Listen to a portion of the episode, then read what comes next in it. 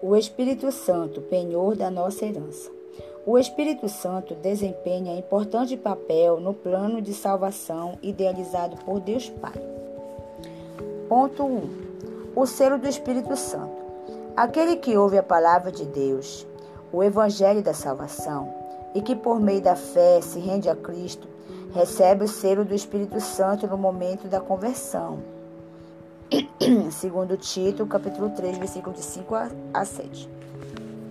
Nos tempos bíblicos, o selo era usado como sinal de propriedade e posse pessoal.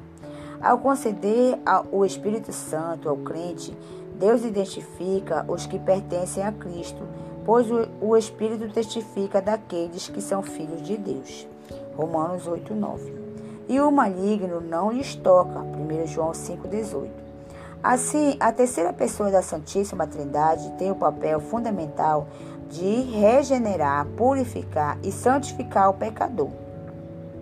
1 Coríntios capítulo 6, 11. Ele é quem convence o ser humano do pecado, da justiça e do juízo. João 16, 7. E que também produz no crente o verdadeiro relacionamento com Deus por meio do fruto do Espírito. Gálatas 5, 22, 23. Segundo ponto o penhor da nossa herança. O termo grego arrabon pode ser traduzido como depósito, penhor, garantia ou ainda primeira parcela. A palavra tem origem semítica e era usada nas transações comerciais para assegurar o preço ou garantir o pagamento de algo. De algo. Paulo ensina que o Espírito Santo é o depósito que garante a nossa herança em Cristo. Tudo isso significa que aquele que tem o selo do Espírito Santo tem a salvação garantida. Isso não quer dizer que o crente está salvo para sempre, independente de sua conduta, mas que a redenção está válida aos eleitos em Cristo que permanecem fiéis.